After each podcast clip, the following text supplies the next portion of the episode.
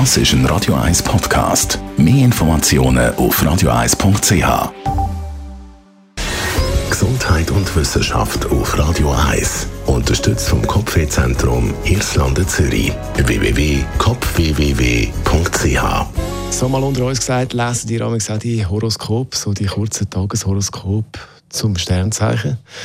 Zu diesen kurzen Horoskop gibt es jetzt eine Studie aus Schweden. Und die Forschenden kommen zum Schluss, wenn man glaubt, was man da liest, ist man narzisstisch veranlagt.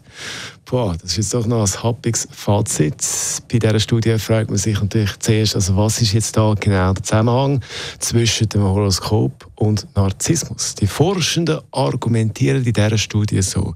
Die Horoskope die sind ja meistens sehr positiv geschrieben. Also jede und jeder kann aus seinem Tageshoroskop etwas Positives herauslesen und vor allem selbstverliebte Menschen fühlen sich dann durch die Horoskop extrem angesprochen. Und das Fazit der Forschenden ist, je mehr man so die Tageshoroskop liest, desto grösser der Narzissmus.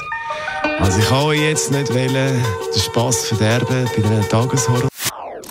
Das ist ein Radio 1 Podcast. Mehr Informationen auf radio1.ch.